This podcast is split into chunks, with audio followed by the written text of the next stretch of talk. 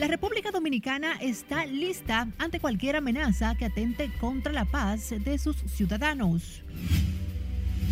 William Charpentier insta a autoridades a tomar medidas en conjunto RD Haití. Casi 2.000 apresados en los primeros 17 días de patrullaje mixto a nivel nacional.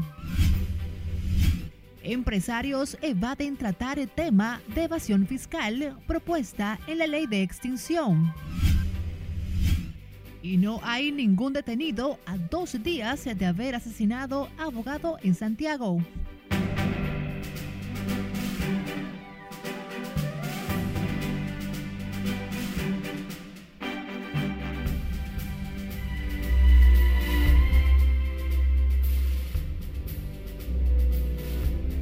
Muy buenas tardes, viernes 24 de junio. Gracias por acompañarnos.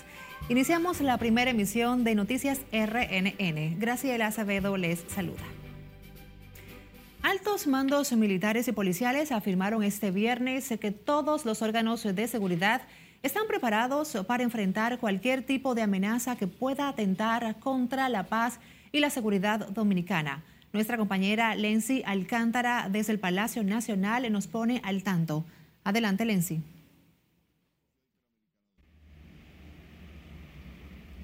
Así es, muchas gracias y buenas tardes. Las agencias de seguridad monitorean las bandas haitianas ante cualquier intento de ataque al país.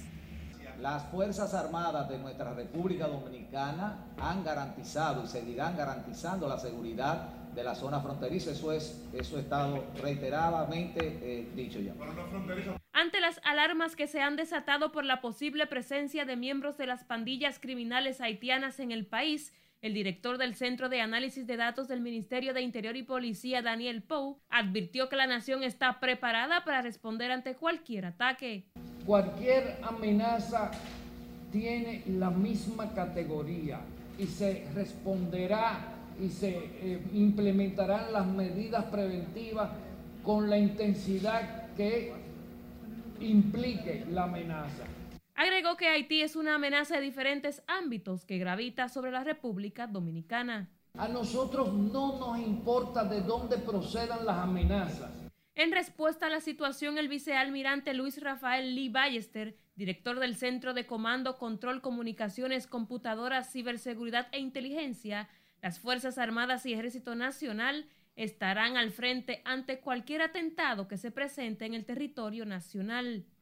Han demostrado la capacidad de gestionar las amenazas que se han presentado en todo el territorio nacional que intentan afectar la defensa y seguridad de la nación. El alto militar llama a la población dominicana a estar tranquila ya que están trabajando sin descanso para garantizar cualquier situación que se presente y que pueda afectar la seguridad y defensa de la nación. Los altos mandos militares ofrecieron las declaraciones tras emitir un informe con los resultados obtenidos durante los primeros 17 días de la implementación del patrullaje mixto en los puntos más peligrosos del país. Con esta información yo paso contigo al set de noticias. Gracias, Lenzi Alcántara, reportándonos desde la sede de la Policía Nacional. A propósito del tema, la Mesa Nacional para las Migraciones y Refugiados en República Dominicana instó a las autoridades de seguridad del país y las haitianas a ejecutar acciones conjuntas para combatir acciones criminales que puedan afectar a ambas naciones. Vemos que las autoridades deben coordinar acciones de inteligencia para que eso, esos casos puedan ser lo más mínimo posible. Eh, apostamos a que eh, tanto Haití como la República Dominicana eh, promueven la cooperación para el tema de seguridad y, protección a los ciudadanos y ciudadanas de esta isla. En ese sentido, el representante de la comunidad haitiana afirmó que la inseguridad que se vive en ese país puede afectar a República Dominicana y que deben estar preparados para combatir cualquier acción delictiva. Respecto al cuidado o al ciudadano que fue detenido en la vecina nación y que estaba prófugo desde hace nueve años, es un caso aislado que debe ser investigado a profundidad. Mientras tanto, las autoridades de seguridad de la República Dominicana presentaron este viernes los resultados del operativo especial militar policial en los primeros 17 días de su implementación. Entre estos, el decomiso de 110 mil gramos de diferentes tipos de droga. Fueron eh, apresadas 1.910 personas, entre ellas 243 en flagrante delito, o sea, al momento de cometer los ilícitos penales de diferentes eh, tipos o categorías dentro de nuestras leyes adjetivas. Los datos fueron dados a conocer en rueda de prensa celebrada en el Palacio de la Policía Nacional, donde se destacó que las acciones preventivas conjuntas seguirán fortaleciéndose en todo el territorio nacional, incluyendo los sectores y comunidades intervenidas en la Estrategia Integral de Seguridad Ciudadana Mi País Seguro. Las instituciones del orden informaron que el patrullaje mixto se mantendrá en las calles por tiempo indefinido. Cambiando de información, la Asociación de Industrias de la República Dominicana urgió la aprobación de la ley de extinción de dominio para perseguir las fortunas ilícitas, pero le corren como el diablo a la cruz al tocar el tema de elevación fiscal en la propuesta. Nelson Mateo con los detalles. Que realmente se llegue a un consenso en beneficio de todo el país. Los industriales lamentaron que el diálogo se rompiera en la comisión que estudia en el Congreso el proyecto de ley de extinción de dominio los temas de conflictos, la retroactividad en la persecución del enriquecimiento ilícito y la evasión fiscal. Eh, pero también hay que estar a tono con lo que dice nuestra propia constitución, que es lo que establece de que todas las leyes son para el porvenir. Eh, precisamente por eso creo que el debate gira en torno a esos aspectos tan importantes y creo que los legisladores tienen todo su derecho a que eh, realmente debatan, de eso se trata la democracia. Algunos miembros de la comisión bicameral están conscientes de que la persecución de la corrupción política y la empresarial son los temas que impiden el consenso para pasar la ley. Solamente van a perseguir a los políticos. Entonces vamos, a ser serios, vamos a ser honestos, vamos a ser responsables. Lo que pasa es que aquí la gente no quiere decir las cosas como son. Y a esos empresarios le tienen miedo. La comisión bicameral va a sacar una ley de extinción de dominio que va a abarcar a todos los sectores, también el sector político, la corrupción, también como la evasión y defraudación fiscal. Pero los hombres de negocios consideran que la de extinción de dominio es una normativa que originalmente busca perseguir las fortunas de crímenes como el narcotráfico, el terrorismo, corrupción y no para la evasión fiscal. Bueno, hay muchas leyes, esta no es la única ley, hay leyes eh, eh, muy, muy fuertes contra el lavado y, cada vez más la regulación se ha... Eh, eh, se ha ido eh, fortaleciendo para esos fines y hay penas y hay, hay una serie de, regulaciones muy fuertes en, en, ese sentido. Sin embargo, en la comisión bicameral insisten en que el proyecto debe contemplar la persecución de la corrupción pública, pero también la privada. Pero hemos planteado retroactividad para todo. Como dice el pueblo llano, totoro o tobato. Los industriales esperan que los temas que dividen a los oficialistas y opositores en el Congreso sean consensuados y que se permita una ley que persiga con éxito y justicia las fortunas ilegales. Nelson Mateo, RNN. El Ministerio Público continuó este viernes la lectura de la acusación formal en contra de Luis Michel Dicent, ex administrador de la Lotería Nacional y otras nueve personas implicados en supuestos actos de corrupción mediante un sorteo fraudulento que fue desarticulada mediante la operación en 13. Conectamos con nuestra compañera Margaret Ramírez, que nos tiene detalles en directo desde el Palacio de Justicia de Ciudad Nueva. Adelante, Margaret. Gracias, así es. Muy buenas tardes. El órgano acusador continúa con la lectura del expediente acusatorio que consta de más de 241 páginas, además de las pruebas con las que busca que el juez Amauris Martínez del tercer juzgado de la instrucción envíe a juicio de fondo a los 10 imputados. Según la acusación, el grupo planificó el fraude varios meses antes de su materialización Incluso asegura que se organizó antes de la designación del imputado Luis Dicen como director general de la Lotería Nacional. Presentando una pérdida económica de 330.205 pesos como consecuencia de la celebración y los hechos que acontecieron en el sorteo ordinario nocturno número 6066 celebrado en la Lotería Nacional el juez Amauris Martínez del tercer juzgado de la instrucción del Distrito Nacional deberá ponderar las pruebas presentadas por el Ministerio Público, así como las de los consorcios afectados por el sorteo, también evaluar los argumentos de la defensa. Es un examen a la prueba, a la investigación que hizo el Ministerio Público, y mientras tanto entonces lo que hay que seguir el curso del acontecimiento y esperar los resultados. Esos son planos fácticos, todo lo que ellos han dicho en la prensa es lo mismo que está ahí entonces tenemos que avanzar. Los juicios no se llegan a conclusiones por lo que diga una parte ni la otra, sino por los elementos de prueba que se presenten. Por el fraude que se llevó a cabo el primero de mayo del 2021, están acusados además de Luis Michel Dicen, William Lizardo Rosario Ortiz, Eladio Batista Valerio, Valentina Rosario Cruz, Jonathan Brea, Carlos Verigüete, Felipe Santiago Toribio, Edison Manuel Perdomo, Miguel Mejía y Rafael Mesa, mientras que sigue prófugo Leonidas Medina Arbelo. Según el Ministerio Público, por el supuesto fraude, las bancas de loterías perdieron más de 500 millones de pesos. Es todo lo que tengo por el momento. Retorno contigo al estudio. Te agradecemos el informe Margaret Ramírez desde el Palacio de Justicia de Ciudad Nueva. A dos días del asesinato a plena luz del día del abogado Basilio Guzmán, las autoridades no han dado con el autor material e intelectual del vil hecho. En Santiago, la Policía Nacional avanza con las investigaciones que den con el paradero del gatillero que acribilló al abogado. Con respecto a su pregunta sobre el caso del abogado, hemos reiterado en diferentes oportunidades de que el caso va muy avanzado. Las investigaciones se están profundizando, se han hecho una serie de levantamientos, rastreo, y esperamos que oportunamente tener respuesta en torno a esto.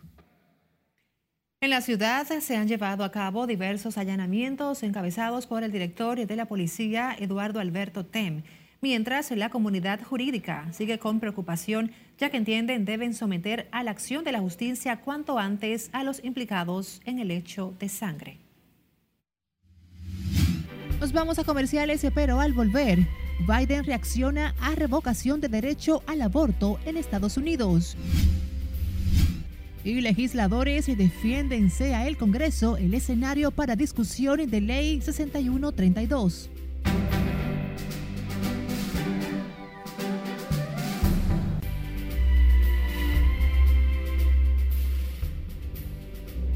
Abrimos panorama internacional con Puerto Rico. Fue declarado en estado de emergencia por violencia de género hasta el próximo año. Cesarina Ravelo aborda este y otros temas en las internacionales de RNN. El gobernador de Puerto Rico, Pedro Pierluisi, hizo el anuncio que extiende hasta el 30 de junio del 2023 ante los casos de violencia de género en la isla, donde este flagelo cobró en las últimas horas una nueva víctima. En lo que va de año se han identificado 30 casos de feminicidio en Puerto Rico. El aspirante a la presidencia de Haití por el partido Sauvé-Loné, Judé Elie, hizo pública su intención de ser candidato a la presidencia del vecino país durante una rueda de prensa en el Alto Manhattan. Dijo estar preocupado por la seguridad de la República Dominicana y Haití, prometiendo que, de ser electo, revisará los niveles de las relaciones entre ambas naciones para evaluar los puntos a fortalecer. La cifra de haitianos interceptados por los guardacostas estadounidenses en el mar y repatriados a su país de origen supera ya los 6.000 en lo que va de año, tras la repatriación este jueves de 101 inmigrantes haitianos, informó la Guardia Costera de Estados Unidos.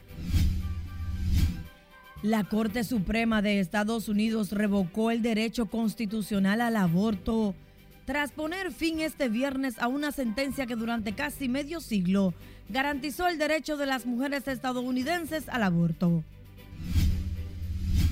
Una niña de 11 años que fue violada se sometió a un aborto legal en Brasil luego de que durante semanas una jueza federal le impidiera poner fin al embarazo. El hospital Polidoro tomó medidas para interrumpir el embarazo de la menor tras la solicitud formal realizada en nombre de la familia de la niña. Estados Unidos enviará otro paquete de 450 millones de dólares en ayuda militar a Ucrania, incluyendo sistemas de cohetes de alcance medio. El nuevo paquete incluirá además municiones y otros suministros. Trece miembros de una misma familia se encuentran entre los más de mil muertos del terremoto de 5,9 grados que sacudió el martes al este de Afganistán, entre ellos la madre, hermanas y cuatro hijos de Sawar Khan, uno de los sobrevivientes de la peor catástrofe de ese país en décadas. El sismo sorprendió a la gente mientras dormía, con escaso tiempo para huir al exterior de sus viviendas en esas provincias montañosas. Y en Nicaragua el papá Panzón ya tiene un ganador. Ricardo Páez, de 60 años, oriundo de la ciudad de Mayasa, fue el hombre con la barriga más grande en el concurso Papá Panzón que se lleva a cabo en Nicaragua cada 23 de junio. 144 centímetros de circunferencia en su barriga le ayudaron a llevarse el título por lo que ganó, un televisor y canastas de productos variados. En las internacionales, Cesarina Ravelo, RNN. De inmediato, el presidente de los Estados Unidos, Joe Biden, reaccionó ante la sentencia de la revocación y afirmó este viernes que hoy es un día triste para el Tribunal Supremo y el país después de que la Corte revocara las pretensiones, las protecciones de derechos al aborto. El mandatario estadounidense también cargó contra los tres jueces conservadores del Tribunal Supremo del país, nominados por su predecesor Donald Trump, del fallo que elimina la protección a la interrupción del embarazo. Afirmó que su gobierno defenderá el derecho al aborto y animó a los estadounidenses a acudir a votar en los comicios de noviembre para garantizar una mayoría en el Congreso para sacar adelante leyes que lo amparen.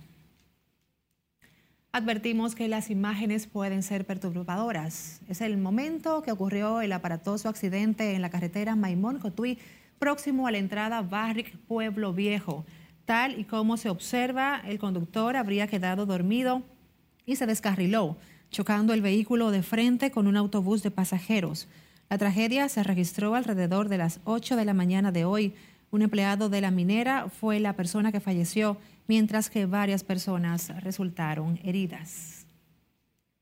Legisladores de oposición y de gobierno rechazaron la comisión designada por el Poder Ejecutivo para la modificación de la Ley 6132, argumentando que el escenario para discutir esa propuesta es el Congreso Nacional.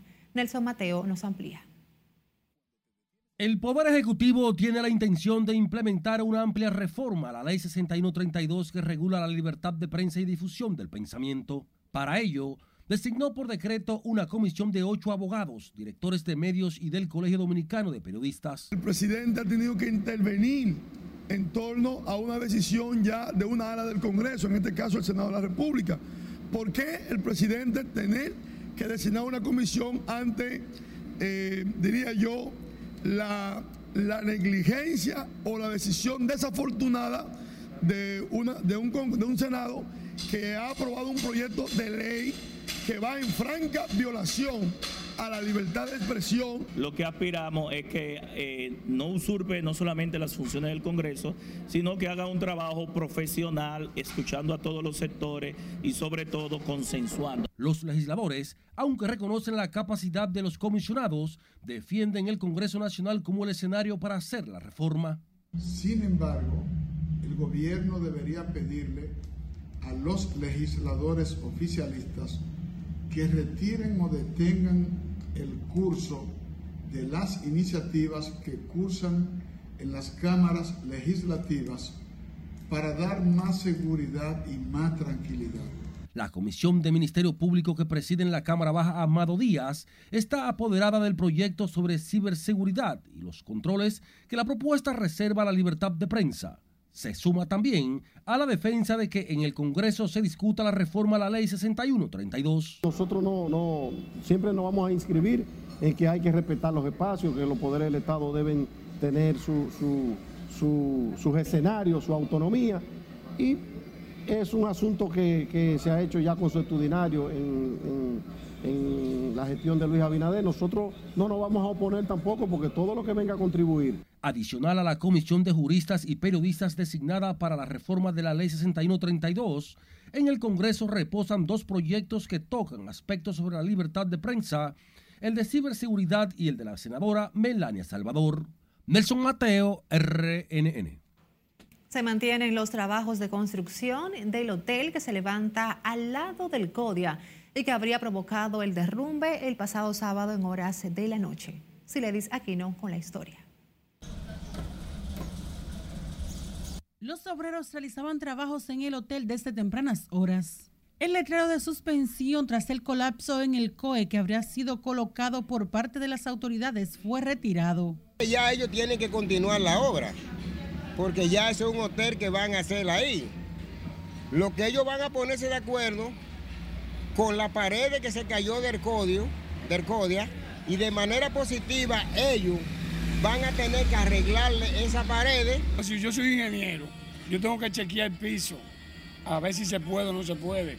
O ya el terreno, qué es lo que está pasando en ese terreno, meterle varilla abajo y sostenerlo bien para poderlo subir. La situación preocupa a residentes, trabajadores y comerciantes de la ciudad colonial ante la posibilidad de que continúen los derrumbes. Si la consecuencia de ese desplome fue por la construcción que hubo al lado. El gobierno debía de, de frenar esa, eh, que para esa construcción hasta que se remodele el, el, el edificio donde está el CODIA. Tras el colapso de la estructura en el CODIA, algunos cuestionan también la calidad de los materiales de construcción y supervisión de las obras. En realidad esos desplomes que tuve que están pareciendo es por falta de mantenimiento que se le dan a las obras que están antiguas, las zonas, por lo menos las zonas de colonial. Mañana sábado se cumplirá una semana del derrumbe. Según se informó, el Colegio de Ingenieros, Arquitectos y Agrimensores sometió una instancia en los tribunales para establecer responsabilidades. Sira Aquino, RNN.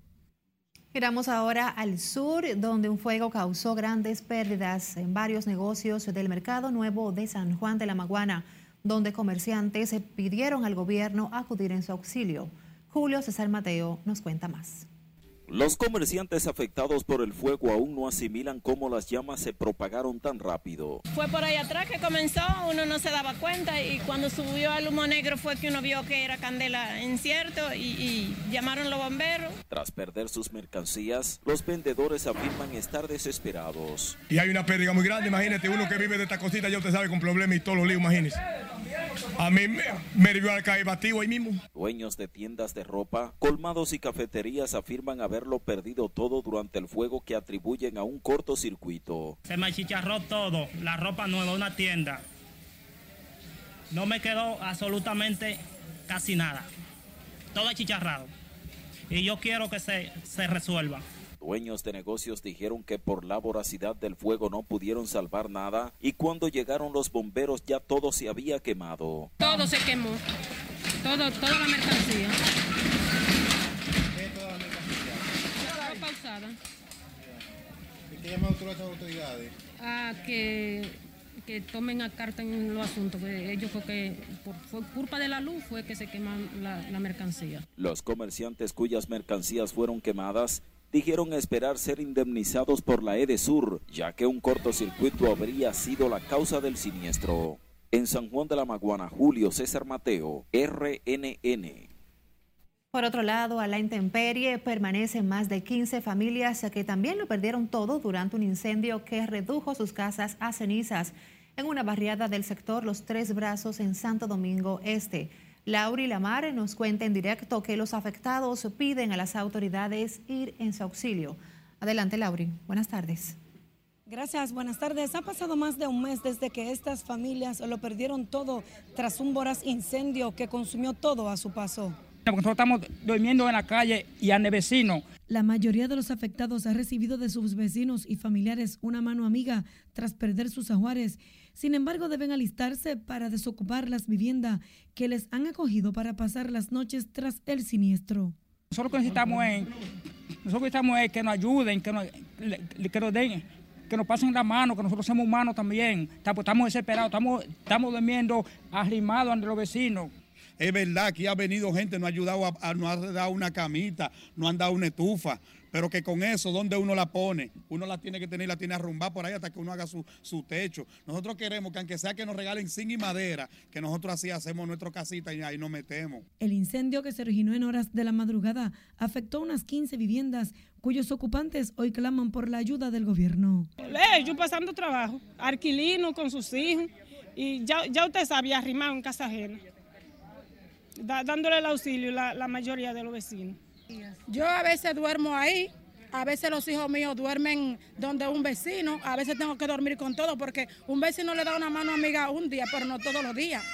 A veces pasamos hambre porque no tenemos alimento que comer.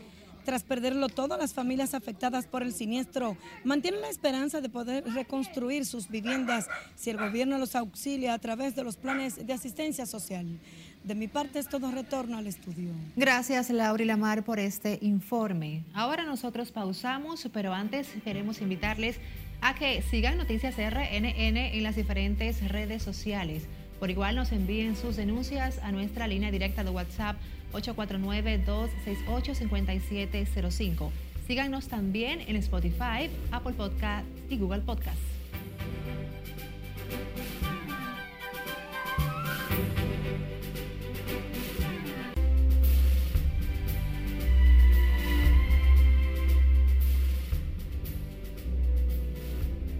El recién inaugurado Centro de Simulación de la Universidad Autónoma de Santo Domingo contribuirá a disminuir la tasa de letalidad en manos de médicos recién graduados.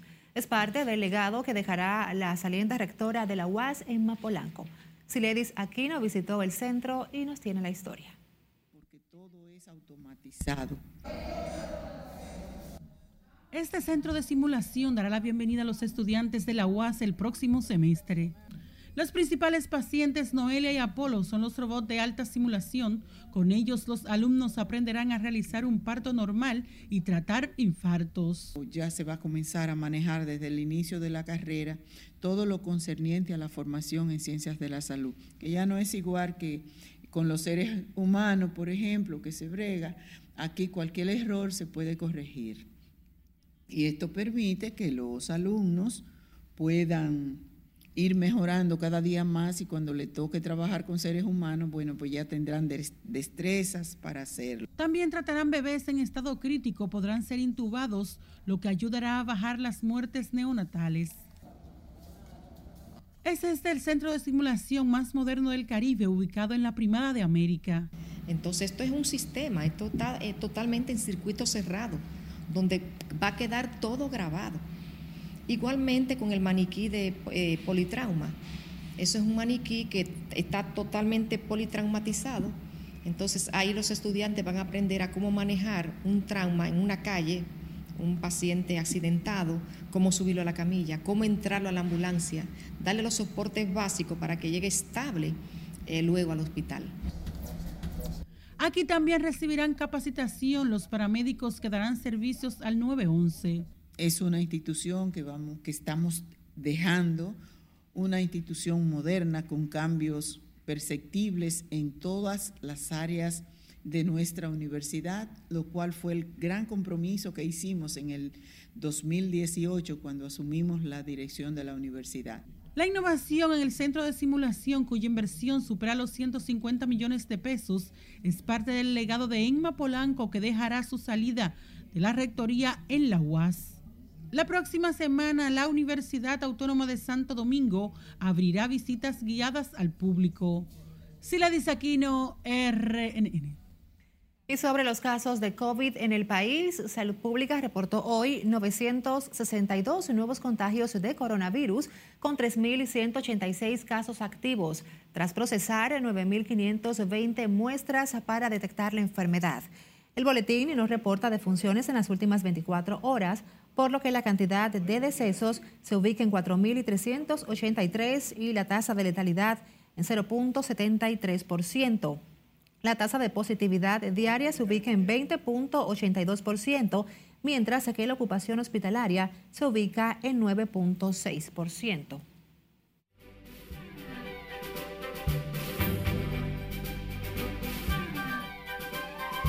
Muy buenas, iniciamos la entrega deportiva hablando de la Liga Nacional de Baloncesto, la LNB, que llega exactamente a su última fecha. Y increíblemente se quedaron fuera los cañeros, a pesar de que le ganaron a los metros 85 por 83 con Colomé, logrando 21 puntos. Los Reales le ganaron 100 por 96 a los marineros, pero ambos clasificaron.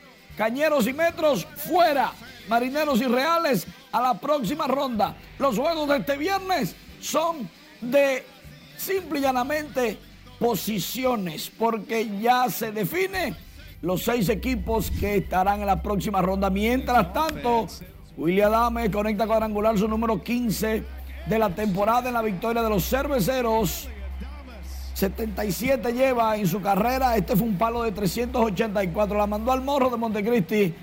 Willy Adame se lleva el bigotudo que siempre se tira cuando uno de los cerveceros da cuadrangular.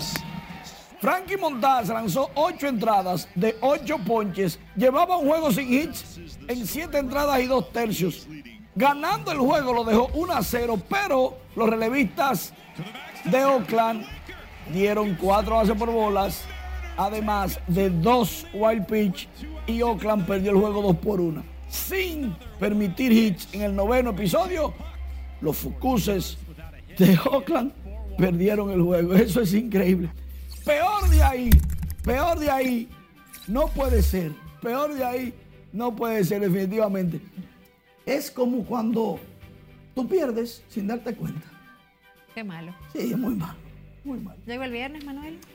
¿Cómo que va rápido la semana? Feliz fin de semana. Para ti también. Aunque mañana nos toca. Sí. sí. Gracias por acompañarnos. Finalizamos nuestra primera jornada informativa. Feliz tarde.